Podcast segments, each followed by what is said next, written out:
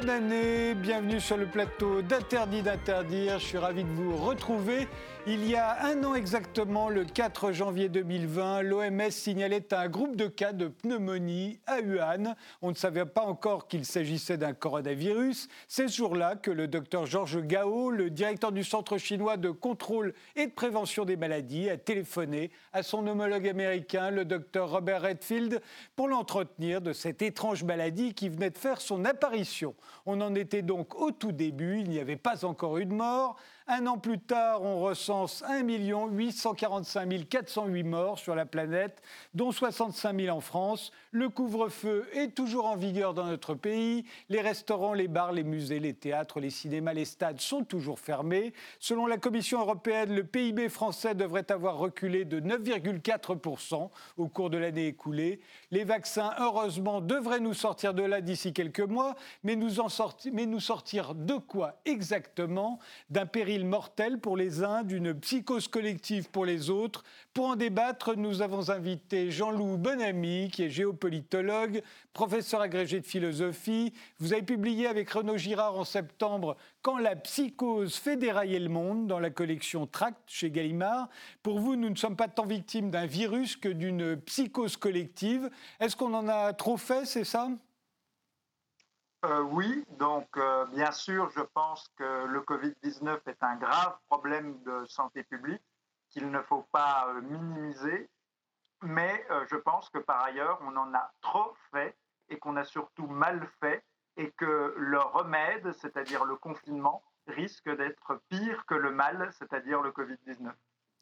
Anne Sénéquier, vous, vous êtes médecin, psychiatre, chercheuse à l'IRIS, l'Institut de Relations internationales et stratégiques, un think tank fondé par Pascal Boniface. Vous êtes plus exactement co-directrice au sein de l'IRIS de l'Observatoire des informations et géopolitique au temps du Covid-19, qui entend déconstruire la désinformation autour du virus. Alors, psychose collective ou pas, on en a trop fait ou pas?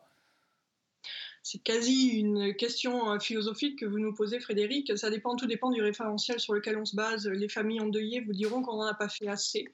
Euh, les restaurateurs vous diront qu'on en a trop fait, qu'on soit à New York ou en Nouvelle-Zélande. On a vraiment vécu euh, le même virus de façon différente.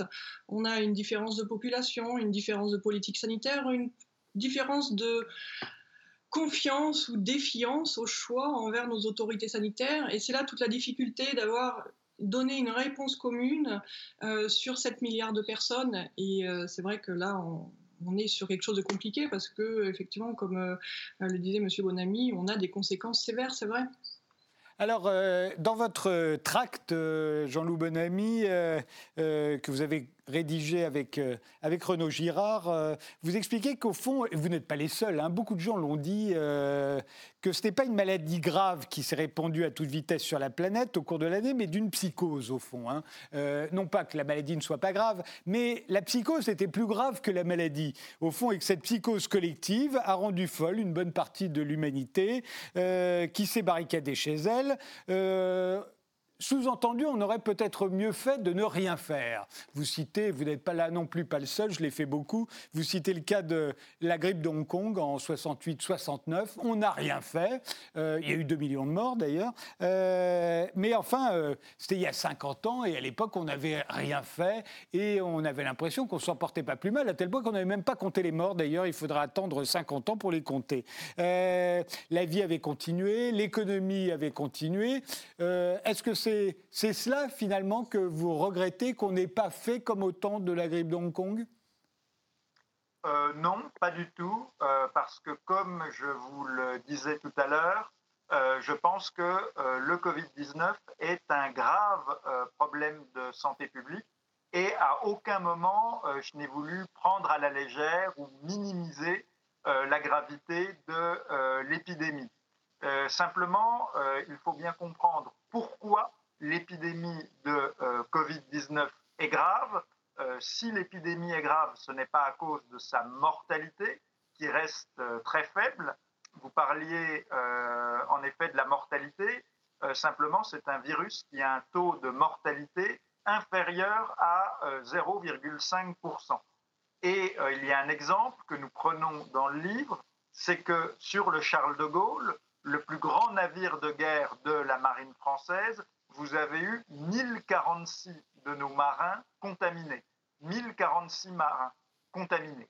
Eh bien, sur ces 1046 marins, vous avez eu zéro mort. Zéro sur 1046. Et euh, les morts, comme c'est le cas la plupart du temps dans les infections euh, respiratoires classiques, ont une moyenne d'âge très élevée. La moyenne d'âge des morts en France du Covid est de 81 ans et euh, l'âge médian est de 84 ans. C'est-à-dire que vous avez 50% euh, des morts du Covid qui ont plus de 84 ans.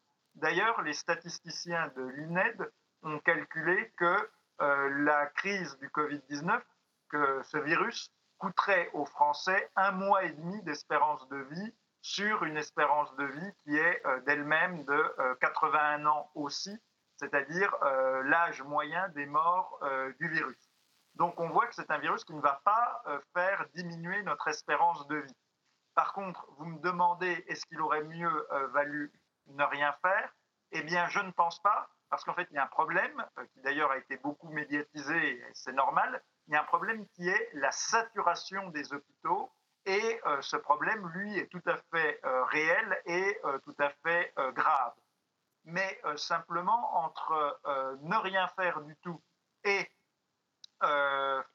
un confinement comme on l'a fait en France, avec tous les effets euh, négatifs que cela présente, je pense qu'on aurait pu trouver un juste milieu avec une autre stratégie euh, sanitaire, une stratégie sanitaire alternative, aussi efficace que le confinement, voire plus efficace, afin de désengorger les hôpitaux sans pourtant avoir tous les effets extrêmement négatifs tous les effets secondaires euh, négatifs du euh, confinement. Anseliki le, le, Charles de Gaulle euh, était peuplé de nos jeunes marins, jeunes hommes en bonne santé. Donc effectivement, personne n'est mort et on peut s'en féliciter, mais c'était quasi normal. la question de, ce confinement, c'était de protéger le plus rapidement, puisqu'on a eu quand même une défiance vis-à-vis de, de, cette annonce d'épidémie en Asie, où on se sentait un petit peu non concerné. C'est loin de l'autre côté. On a un système de santé qui tient la route. Euh, avant que ça vienne nous frapper à la porte euh, de la frontière italienne on, était assez confiant euh, sur le fait que ça ne nous concernait pas. Donc malgré tout, il y a eu quand même cette urgence de, protéger, et c'est une urgence qui a frappé euh, le monde entier et qui, euh, qui donne, je pense, la première et la dernière en date, en tous les cas, leçon au monde occidental sur, sur ces crises sanitaires.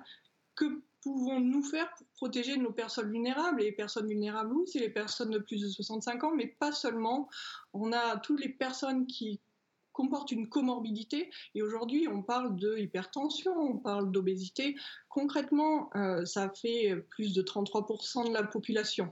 Est-ce que l'on demande à 33% de la population de ne plus sortir et de ne plus vivre avec ces, ces, euh, ces familles? C'est une question qu'on se pose. Aujourd'hui, les personnes vulnérables, ce sont les personnes qui ne sont pas utiles à l'économie, J'entends les personnes qui sont à la retraite, très bien, et encore, c'est n'est euh, pas vraiment vrai quelle sera euh, la question quand demain la prochaine pandémie touchera préférentiellement les enfants ou les adultes jeunes, comme ça l'a déjà été par le passé? On ne peut pas juste dire on laisse les personnes vulnérables de côté et puis on continue à avancer. C'est notre manière aujourd'hui de prendre soin des personnes vulnérables, c'est aussi notre manière d'envisager une société euh, équitable. Et en termes de santé publique, oui, on peut mettre de côté les personnes vulnérables, mais pour autant, en étant jeune, en étant en bonne santé, on peut développer quand même une maladie grave. Et aujourd'hui, pourquoi en France on, pense qu'on ne craint rien? Parce que pourquoi? Parce que si on est jeune dans cette pandémie, on pense que l'on ne développera ne développera pas de maladie grave. Et d'autre part, si jamais ça devait arriver qu'on soit hospitalisé, nous n'avons pas à avancer non plus les frais hospitaliers. Donc, il faut se rendre compte aussi que nous sommes dans une situation très privilégiée en France par rapport à ce qui se passe dans le monde et peut-être sortir notre hexagone exigu pour, euh, pour tirer des, conclusions sur quelque chose qui est pandémique et du coup euh, global. Euh, je voudrais qu'on reste un instant sur, sur le confinement dont vous dites, et encore une fois, vous n'êtes pas le seul, qu'il était un, un, remède archaïque et, et, et, un remède peut-être pire que le mal, Jean-Loup Bonamy. Mais ce confinement, aujourd'hui, avec le recul, on a l'impression que euh, l'épidémie euh, s'est propagée et que immédiatement nous avons confiné, et pas seulement nous, tout le monde a confiné. Euh, mais en réalité, ce n'est pas vrai. Euh, la Chine a confiné euh, très tôt.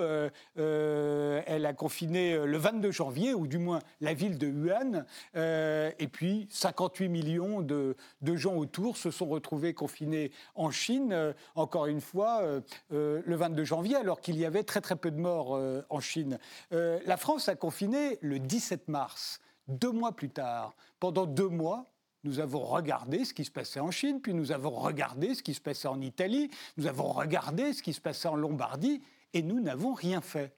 Nous avons confiné euh, à un moment où il y avait déjà euh, en France 175 morts, dix fois plus qu'en Chine. Euh, donc j'ai l'impression que c'est une, solution qui a été prise, bonne ou mauvaise, extrêmement tard dans la chronologie de cette épidémie. N'avez-vous pas l'impression aujourd'hui qu'on a, confinés en France parce qu'on ne pouvait plus rien faire, qu'effectivement on avait peur du débordement euh, qui pouvait y avoir dans, dans les hôpitaux, à la fois par les malades du Covid et tous ceux qui souffraient d'autres pathologies. Euh, mais au fond, on a fait ça au dernier moment, le plus tard possible. Et c'est peut-être d'ailleurs ce, qui nous, ce qui fait qu'on a eu tant de morts. Alors, euh, simplement, moi je ne pense pas qu'on ait confiné trop tard parce que euh, si vous regardez euh, d'autres pays euh, européens, par exemple les Britanniques ou même les Allemands, n'ont pas confiné plus tôt que nous. Et donc, je pense, moi surtout, que ce qui a déterminé le confinement, ce sont des prévisions tout à fait apocalyptiques. Souvenez-vous, les modèles mathématiques de euh, l'Imperial College britannique qui nous annonçait, un peu comme une forme moderne de la divination, que euh, si la France ne confinait pas, ou si le Royaume-Uni ne confinait pas, chacun de ces pays aurait au moins 300 euh, 000 morts. Or, les mêmes prédictions prédisaient 70 000 morts à la Suède si elle ne confinait pas. La Suède n'a pas confiné, elle n'est même pas à 10 000 morts euh, aujourd'hui. Alors bien sûr, c'est beaucoup euh, compte tenu de la faible population de la Suède, mais on est très très loin des prédictions apocalyptiques de euh, l'Imperial College, dont on découvre aujourd'hui qu'elles sont complètement fantaisistes, puisque les États-Unis, un pays qui a lui aussi pour d'autres raisons mal géré la pandémie, qui a peu confiné, eh bien, ce pays quatre fois plus euh, peuplé que la France n'est euh, même pas à 300 euh, 000 morts. Donc, on voit que les 300 000 morts qui étaient annoncés à la France, au Royaume-Uni, et qui ont poussé les gouvernements français ou britanniques à faire un confinement très dur, on voit aujourd'hui que ces prévisions apocalyptiques étaient complètement fantaisistes. Hein. Et on l'a très bien vu, on a eu le, démenti parfait avec la Suède, qui n'a pas démenti et qui n'a pas confiné et en ne confinant pas et en ayant euh, seulement moins de 10 000 morts contre les 70 000 qui lui étaient annoncés, on voit bien qu'on est euh, très loin de euh, ces décisions. Donc moi, je pense que ce qui nous a poussé à confiner, c'est à la fois des modélisations mathématiques, mais qui sont complètement fantaisistes, le culte du principe de précaution, on le voit bien aujourd'hui.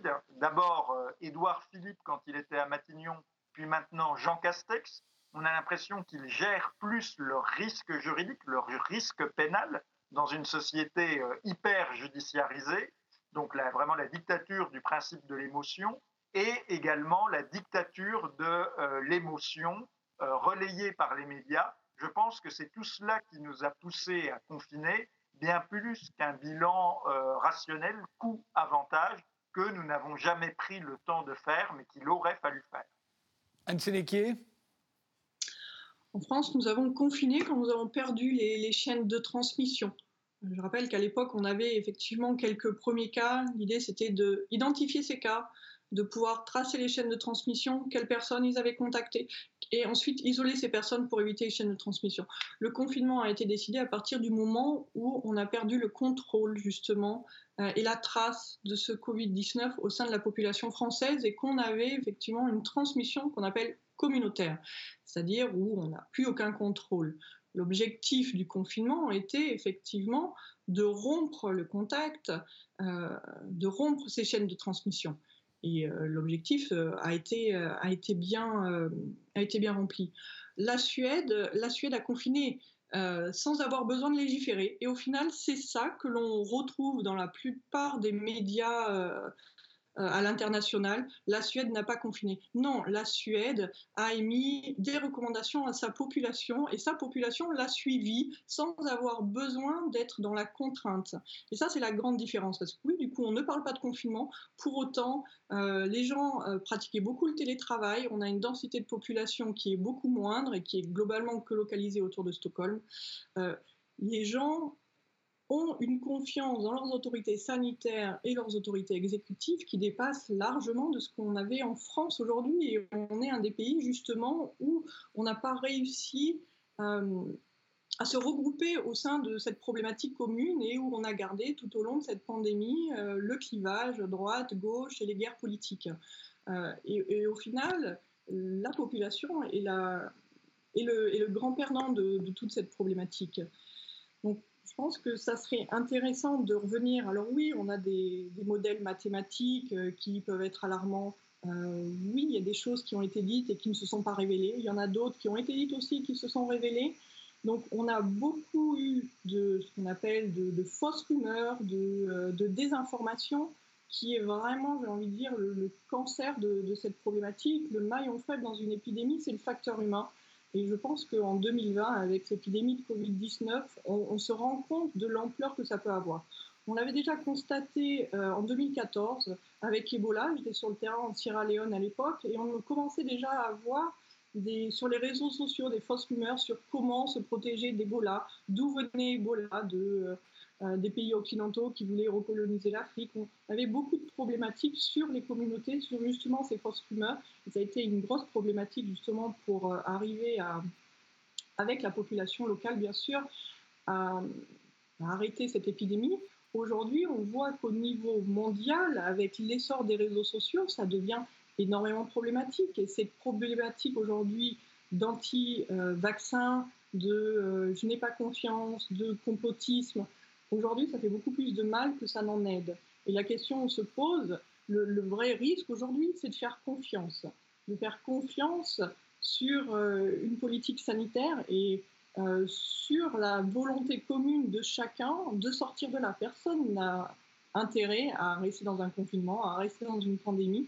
Et il va falloir apprendre aujourd'hui à se rendre compte que euh, nous sommes sur notre terre tous des humains, tous avec le même problème et qu'on a tous envie de changer ça. Et pour autant, aujourd'hui, qu'est-ce qu'on fait? On se bagarre sur le vaccin, ça n'est pas un bon vaccin, euh, le confinement, ce n'est pas un bon confinement. Euh, un tel dit que l'épidémie n'existe pas. Et on le voit dans les pays comme le Brésil ou les États-Unis, avec un exécutif qui a nié l'existence de la pandémie jusqu'à très tard dans l'année 2020. Euh, et qui en a payé le prix, ben, c'est la population. Alors certes, on n'a pas eu 500 euh, 000 morts euh, aux États-Unis, mais malgré tout, ce sont toujours 300 000 morts de trop. juste, c'est vrai que on s'en souvient, Donald Trump a nié jusqu'au bout la dangerosité de, de cette épidémie. mais encore une fois, je reste sur le cas de la France qui, pendant deux mois, quasiment ne fait rien. Euh, est-ce qu'on n'a pas nié la dangerosité de cette, euh, de cette épidémie Et est-ce qu'on n'a pas subitement retourné notre veste au dernier moment en disant ah, finalement c'est très très grave, c'est la guerre, c'est la guerre euh, contre un ennemi invisible, après avoir rien fait pendant deux mois. C'est-à-dire que pendant deux mois, pendant qu'on regardait les Italiens à la télévision ou les Chinois, bah nous, on a d'abord interdit les rassemblements de plus de 5000 personnes. Il faudrait que je retrouve quand c'était, mais enfin c'était très très tardivement. Euh, euh, puis ensuite les, rassemblements de 1000 personnes. Et puis on a continué de dire aux gens, continuez de vivre comme d'habitude. Et puis on a maintenu les élections deux jours avant de confiner. Euh, vous n'avez pas l'impression, Anne, que nous aussi, on a minimisé Absolument, minimiser, bien sûr. Euh, déjà, les chiffres qui nous venaient de Chine au départ euh, ont très probablement été sous-estimés à vocation de communication euh, nationale en Chine, mais aussi vocation internationale. mais on s'est basé pour l'instant sur, ces chiffres à ce moment-là, en se disant, bon, il y a peu de cas, c'est vrai que ça monte en puissance, mais au, au, final, c'est gérable. Et c'est ça qui est passé comme message, finalement, c'est gérable quand c'est arrivé. Et on a rationalisé toujours sur notre capacité d'avoir un système de santé qui allait absorber ces problématiques-là. On avait eu l'habitude de, des épidémies déjà, le SARS euh, en 2003, euh, le MERS en 2012, Ebola en 2014, qui avait égrené quelques cas ici et là. Et on avait la certitude qu'on allait revivre la même chose. Un cas, une infirmière en Angleterre, euh, des des businessmen euh, au Canada, une petite douzaine. On ne pensait pas que cela puisse être possible d'arriver comme ça l'a été euh, en Europe et euh, dans nos pays au système de santé soi-disant résilient et développé. C'est vrai que quand ça s'est rapproché vers l'Italie, on a fait pareil. On a dit oui, mais le système de santé italien est régionalisé, il est sous-équipé, il est sous-financé. On a toujours cherché à se rassurer. Donc on a commencé à mettre une politique de euh, tracé, testé, isolé, mais ça n'était clairement pas suffisant. Et finalement, quel était, euh, qu'est-ce qu'il fallait faire? Peut-être qu'il aurait fallu être plus tôt, mais c'est arrêter une économie, arrêter euh, une vie familiale, une vie sociale. c'est pas quelque chose en termes d'acceptabilité que l'on va prendre à la légère. Et, en l'occurrence, on a aussi une problématique dans nos instances internationales, pour parler de l'OMS, on n'a pas encore parlé, avec cette déclaration de, de danger sanitaire international qui a été déclarée fin janvier, il faut aussi se baser sur ce qui s'était passé avant Ebola. Ils l'ont déclaré bien trop tard, après qu'on ait déjà énormément de cas euh, en Afrique de l'Ouest l'épidémie de grippe, avant, il avait déclaré bien trop tôt, ce qui a amené justement à l'achat de vaccinations de par le monde, et ça nous, euh, rappelle un petit peu ce qui s'est passé à l'époque avec Madame Roselyne Bachelot, de l'achat de vaccins dont on ne s'est pas servi, le scandale, du gâchis, de ceci, de cela. Donc, en fait, on, on réagit en fonction de la situation sur place, de ce qu'on croit être notre situation actuelle, mais aussi de notre traumatisme antérieur. notre traumatisme antérieur, ça a été une fois réagir trop vite, une fois réagir trop tard. Et du coup, euh, on est toujours finalement sur une danse très euh, sur le fil du rasoir, à ne pas savoir et à ne pas avoir cette capacité d'anticiper aujourd'hui, et c'est ce qui nous manque clairement, et il va falloir se doter de ça au niveau européen, sur notre capacité à anticiper une réponse commune sur les différents risques sanitaires, parce qu'on a effectivement cette crise-là qui nous vient, mais il est fort probable, euh, lorsqu'on regarde un petit peu euh, les causes euh, de, son émergence, que ça ne revienne pas au cours du XXIe siècle. Jean-Loup Benabi, sachant un point sur l'Allemagne, au moment où nous, on ne faisait rien, euh, L'Allemagne, elle testait, elle testait, elle testait, ce que recommandait l'OMS à ce moment-là. Bon, l'Allemagne avait des tests. Nous, euh, soit on n'en avait pas, soit on trouvait ça trop cher. Toujours est-il qu'on ne testait pas non plus. Si le confinement a été plus souple en Allemagne qu'en France, c'est parce qu'ils ont testé et pas nous. Euh, oui, je suis tout à fait d'accord avec vous. Donc deux choses. Déjà, si l'Allemagne a pu tester massivement euh, sa population, c'est parce qu'elle était en mesure de produire euh, les tests, de produire les réactifs chimiques nécessaires pour euh, les tests. Or, on voit bien que la France est un pays qui s'est massivement désindustrialisé, contrairement à l'Allemagne, qui est un géant industriel. Donc, je pense que c'est un révélateur et que la priorité absolue de tout gouvernement en France désormais doit être de réindustrialiser la France, de remettre des usines en France pour euh, qu'on puisse enfin produire euh, chez nous euh, les choses dont nous avons besoin, comme le font les Allemands. Donc ça, c'est la première chose. Et d'autre part, simplement, je pense qu'il y a une spécificité française. cette spécificité française, c'est que notre pays connaît une véritable faillite intellectuelle, stratégique logistique et organisationnelle. Nous sommes un pays qui est complètement euh, désorganisé, dysfonctionnel, tiers-mondisé, à cause d'une bureaucratie qui est beaucoup trop lourde et qui ne se remet pas en question, à un moment où donc au printemps, au mois de mars et d'avril, où nous manquions cruellement de tests, en fait, ces tests, nous pouvions quand même les faire grâce aux laboratoires publics, les laboratoires vétérinaires, agricoles et viticoles, qui avaient les moyens, grâce à leurs machines, de réaliser massivement et rapidement des tests. En fait, à cette époque, c'était les seuls qui étaient en mesure de le faire. Et ils ont, puisque ce sont des laboratoires publics, proposé leur aide au ministère de la Santé, qui a refusé en fait que les laboratoires agricoles puissent procéder à des tests parce que, euh, disons que recourir aux laboratoires agricoles n'était pas dans les habitudes de la bureaucratie du ministère de la Santé. De même, vous avez vu au mois d'avril, quand les hôpitaux euh, parisiens étaient saturés, on a euh, déplacé aux frais du contribuable des, des, malades, des patients en TGV de Paris jusqu'à Bordeaux. Seulement, à 50 mètres de l'hôpital parisien où ces malades étaient, avant qu'on ne les transfère à Bordeaux, eh bien, il y avait des cliniques privées qui étaient vides, qui avaient annulé euh, les opérations prévues, où le personnel était en chômage partiel. Et ces cliniques privées, d'ailleurs, il y a eu des tribunes dans la presse, hein, dans le Figaro, dans Le Monde, ces cliniques privées demandaient à être sollicitées par le ministère de la Santé, puisqu'elles étaient vides, pour pouvoir recevoir des euh, malades euh, du Covid-19 et euh, le ministère de la Santé qui méprise déjà les laboratoires agricoles, qui méprise les médecins libéraux, les médecins de ville, qui méprise également les cliniques privées, eh bien, a fait la sourde oreille et a préféré laisser les, les, hôpitaux parisiens débordés et organiser des transferts très coûteux vers des régions moins touchées. Jean-Louis Bonamy, euh, je, vous, je, vous, interromps parce qu'il faut qu'on fasse une pause. Je vous redonne la parole juste après. Eh bien, merci.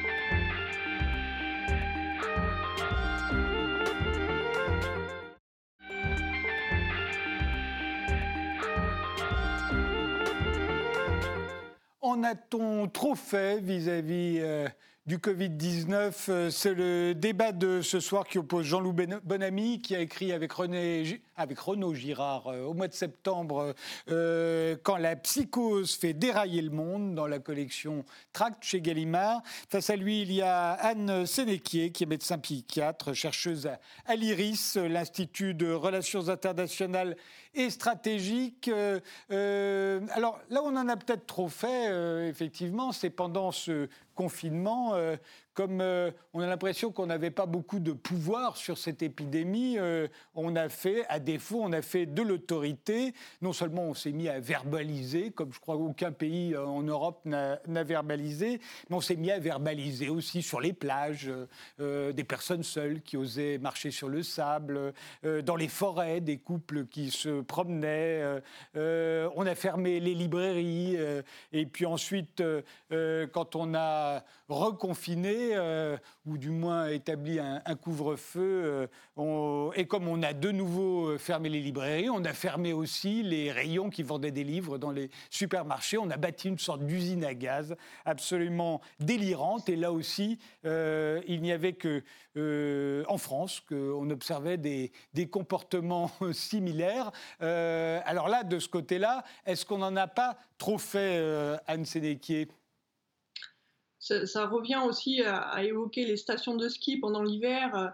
Euh, bien sûr qu'on on a moins de risques d'attraper le Covid sur, euh, sur une piste euh, verte que aux grandes galeries à Paris, mais c'était pas c'était pas en rapport avec ce risque-là. C'était pour protéger justement les services hospitaliers des régions montagneuse qui génère la saison de génère 115 passages aux urgences, 115 000 pardon, euh, passages aux urgences pendant la saison, ce qui n'est pas absorbable aujourd'hui en temps de Covid par, euh, le, par les hôpitaux justement de, de, de notre chaîne des Alpes et, et des, autres, des, autres, des autres hôpitaux.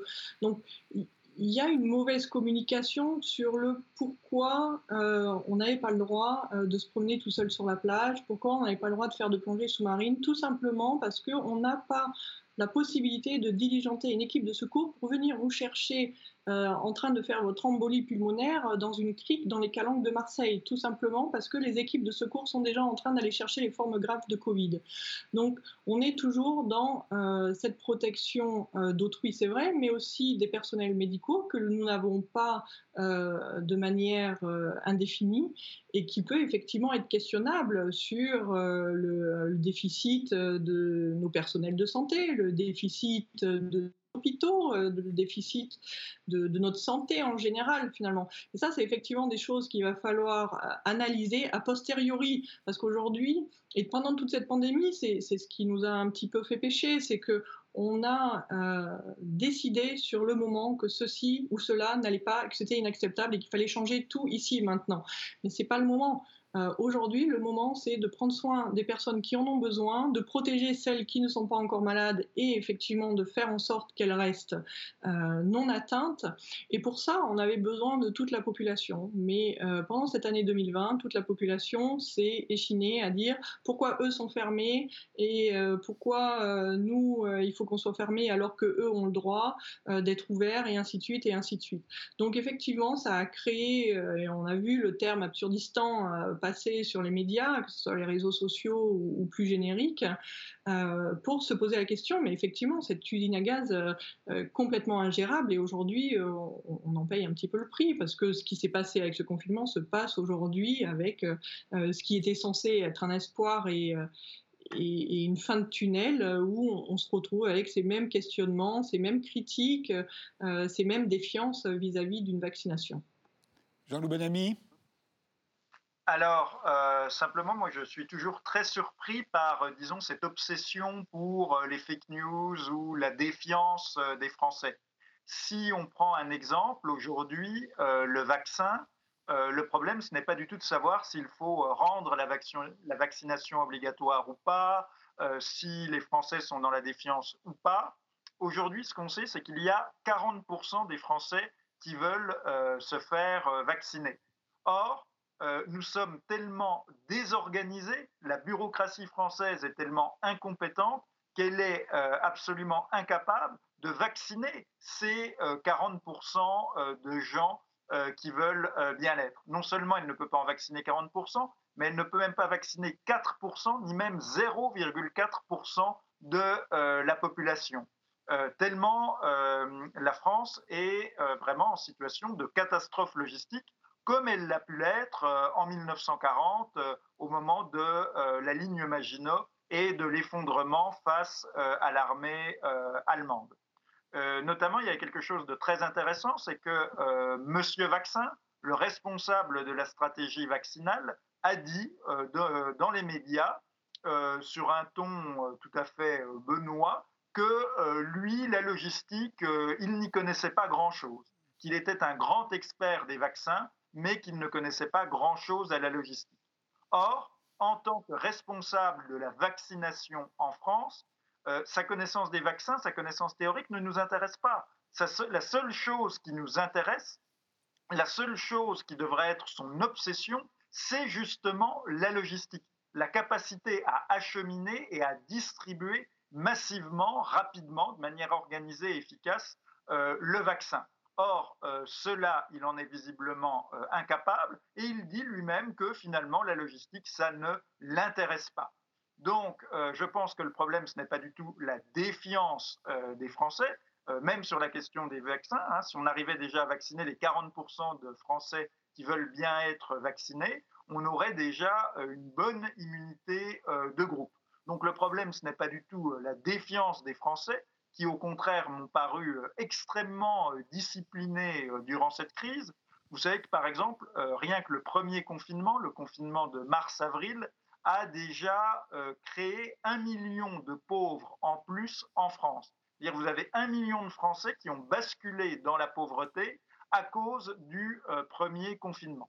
Et donc les Français m'ont paru extrêmement disciplinés et euh, le problème, euh, ce n'est pas la défiance euh, des Français, c'est déjà l'incurie et la désorganisation des autorités françaises Et il me semble que ce que vous pointiez du doigt, Frédéric Tadei, c'est-à-dire l'autoritarisme de la bureaucratie, en fait, les deux sont liés. On a à la fois une bureaucratie qui est autoritaire, qui ne connaît que les attestations, les amendes de 135 euros, la contrainte, la répression, et qui en même temps est incapable euh, d'organiser efficacement euh, des tests, alors que les Allemands ont pu le faire, ou une vaccination de masse, alors que tout le monde est en train d'y arriver, sauf nous.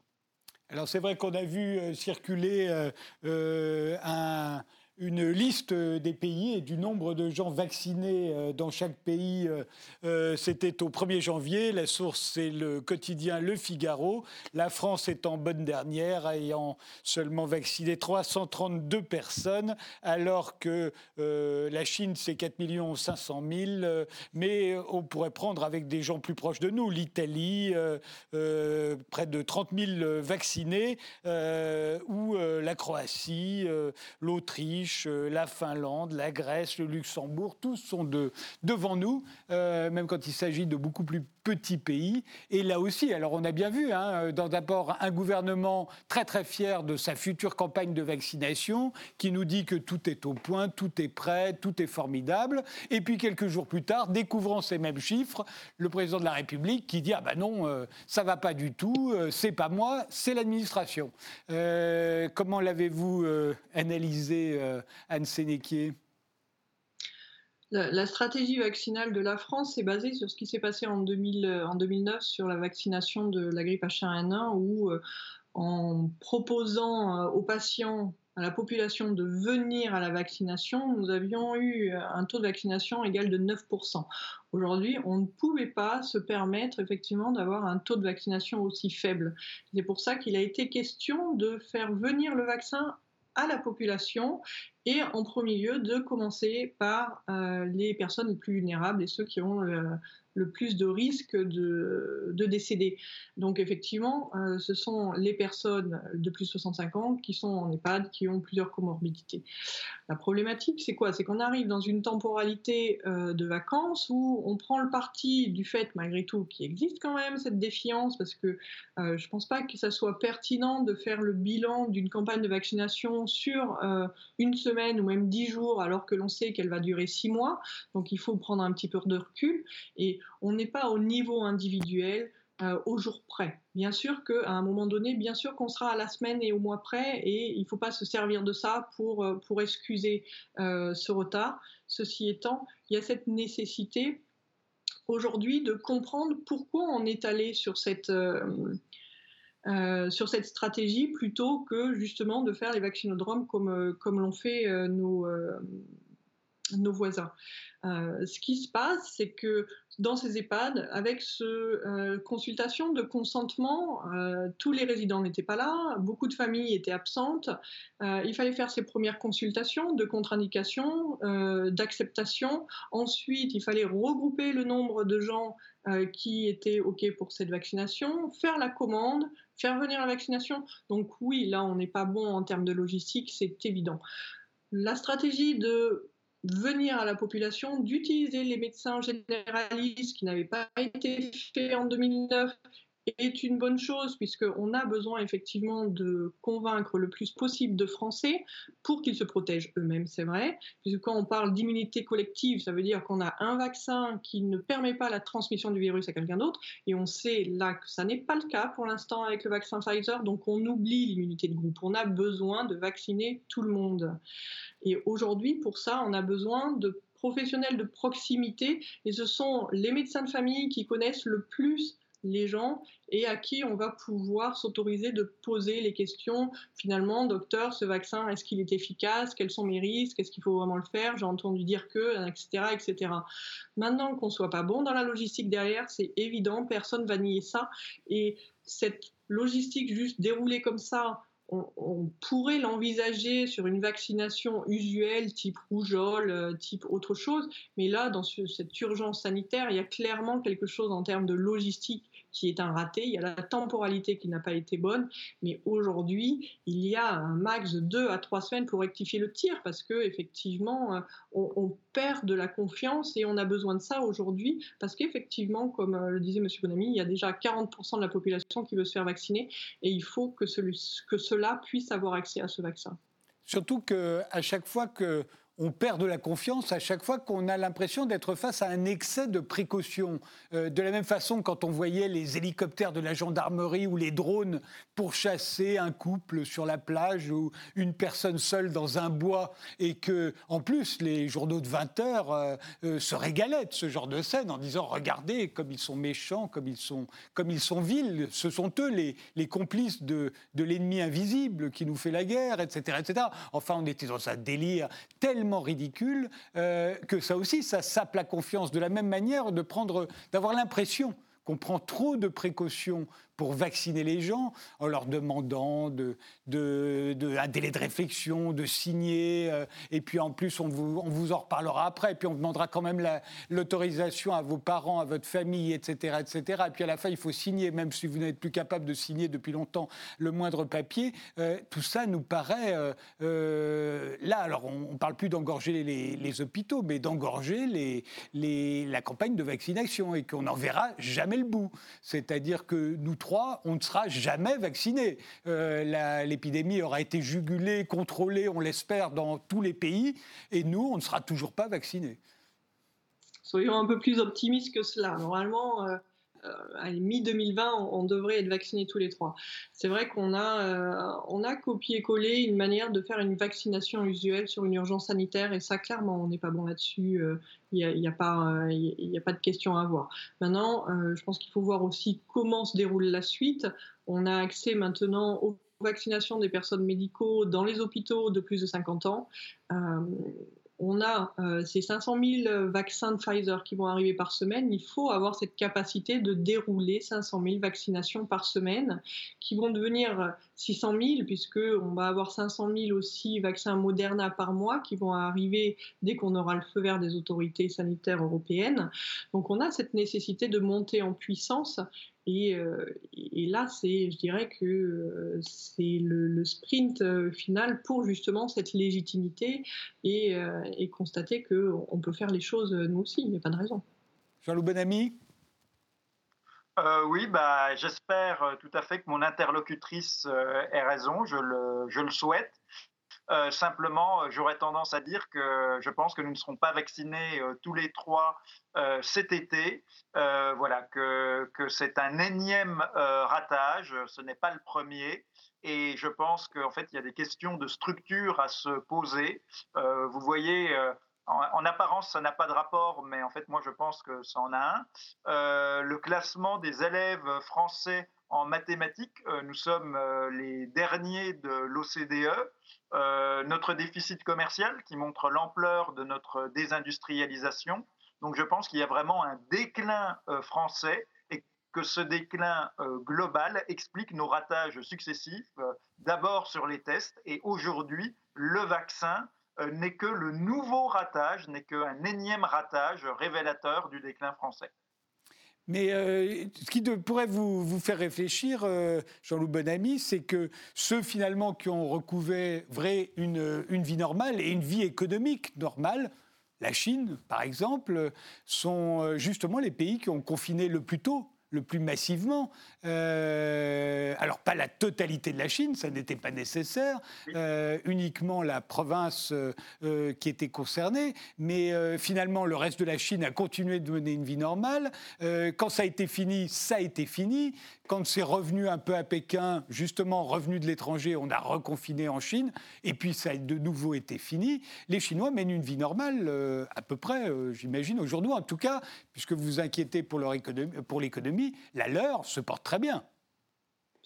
Euh, oui, oui, oui, euh, je suis bien d'accord, mais comme vous l'avez dit euh, vous-même, il n'y a jamais eu de confinement national en Chine. C'est-à-dire qu'à la fois les Chinois sont les inventeurs du confinement, nous les avons copiés, c'est de d'eux qu'est venue l'idée du confinement, d'abord copiée par les Italiens, puis les Français ont copié les Italiens et les Chinois, mais simplement nous avons mal copié, car il n'y a jamais eu de confinement national en Chine. Et je pourrais prendre un autre exemple. Alors je sais bien que l'OMS n'aime pas trop qu'on en parle puisque l'OMS a une préférence pour euh, la Chine et pour la politique chinoise. Mais euh, Taïwan, euh, c'est un pays de 21 millions d'habitants qui est situé juste en face de la Chine, donc juste en face du berceau de l'épidémie. Et Taïwan n'a jamais confiné, jamais fermé ni ses boîtes de nuit, ni ses bars, ni ses restaurants. Il y a eu 7 morts. 7 morts sur 21 millions d'habitants. Alors, euh, souvent, on me dit que c'est une île, euh, c'est vrai, mais euh, simplement, le Royaume-Uni aussi est une île et ça ne l'a pas empêché d'avoir plus de 60 000 morts. Donc, je pense qu'il y avait d'autres stratégies que le confinement national. Et parmi ces stratégies, en effet, pourquoi pas un confinement local ciblé pour les régions les plus touchées. Mais au printemps, vous avez des régions euh, de France qui n'étaient absolument pas touchés par le Covid-19, dans l'Ouest euh, par exemple, et qui ont été confinés, ce qui a porté un coup terrible aussi à leur économie et à l'économie du pays, alors qu'il n'y avait aucune raison euh, sanitaire de confiner ces régions. Et que même les Chinois, même les inventeurs du confinement, face au Covid-19, n'ont pas confiné en entier leur pays. Mais vous oubliez que et la Chine et Taïwan avaient des tests. Ils savaient où étaient les gens qui avaient le Covid. Euh, et puis, euh, ils pouvaient les isoler, ce que nous n'avons jamais fait. Et puis, vous pouvez tracer aussi leurs leur contact.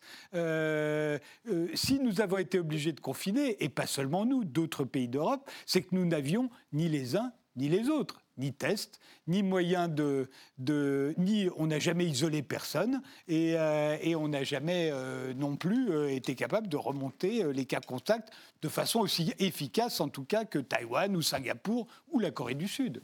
Qu'en pensez-vous, Anne Sénéquier?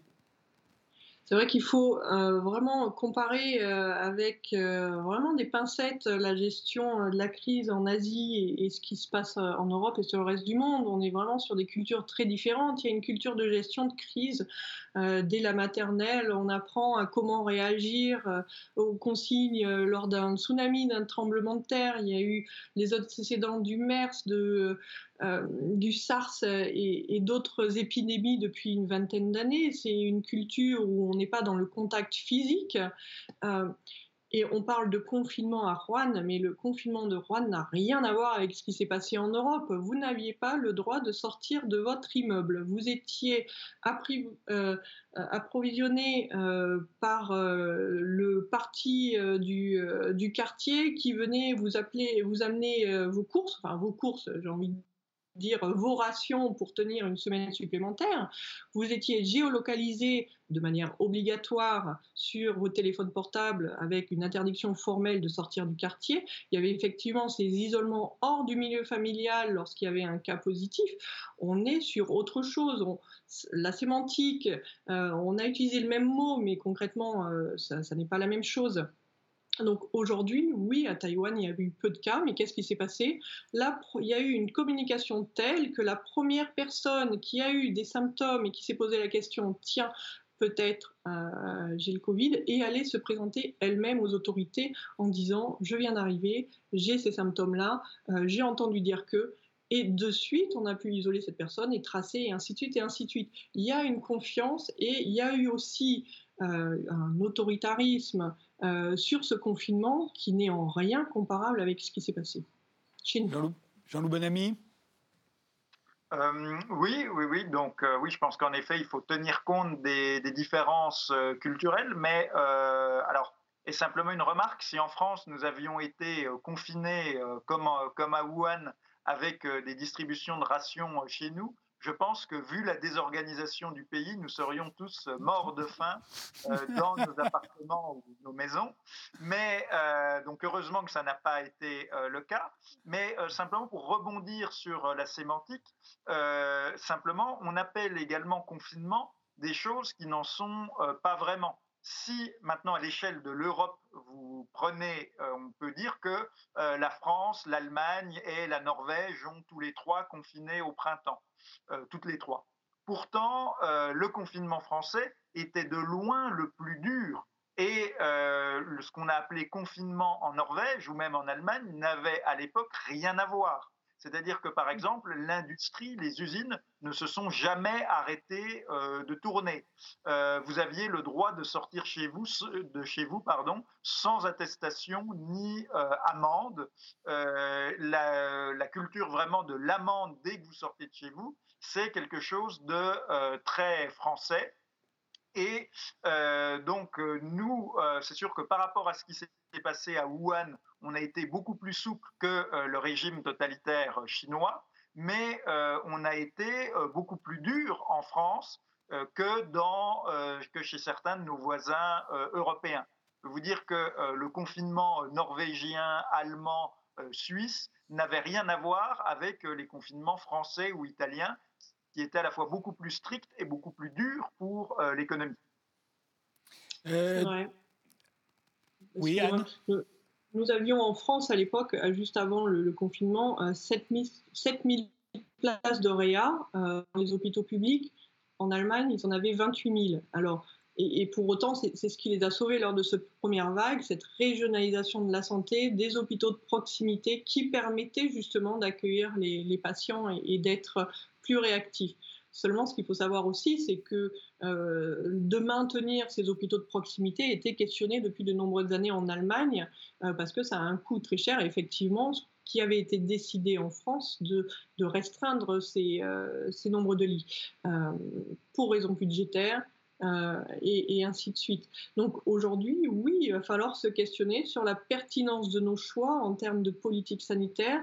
Et on voit aujourd'hui, c'est une leçon euh, très chère, euh, mais les conséquences de nos choix en, termes sanitaires, mais aussi en termes industriels. On parlait de souveraineté sanitaire tout à l'heure.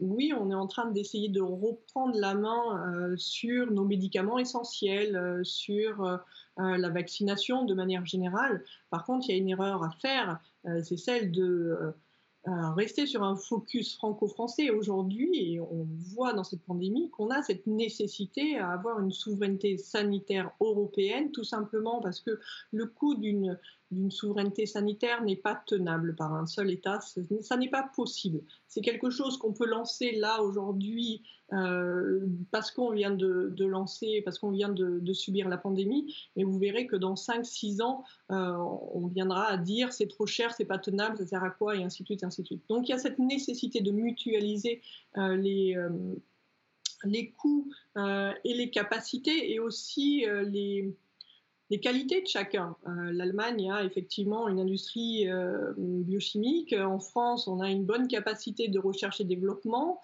Euh, il faut mutualiser tout ça pour que, effectivement, lors d'une prochaine crise sanitaire, on ne se rende plus compte que, effectivement, on dépende d'un pays de l'autre côté du monde.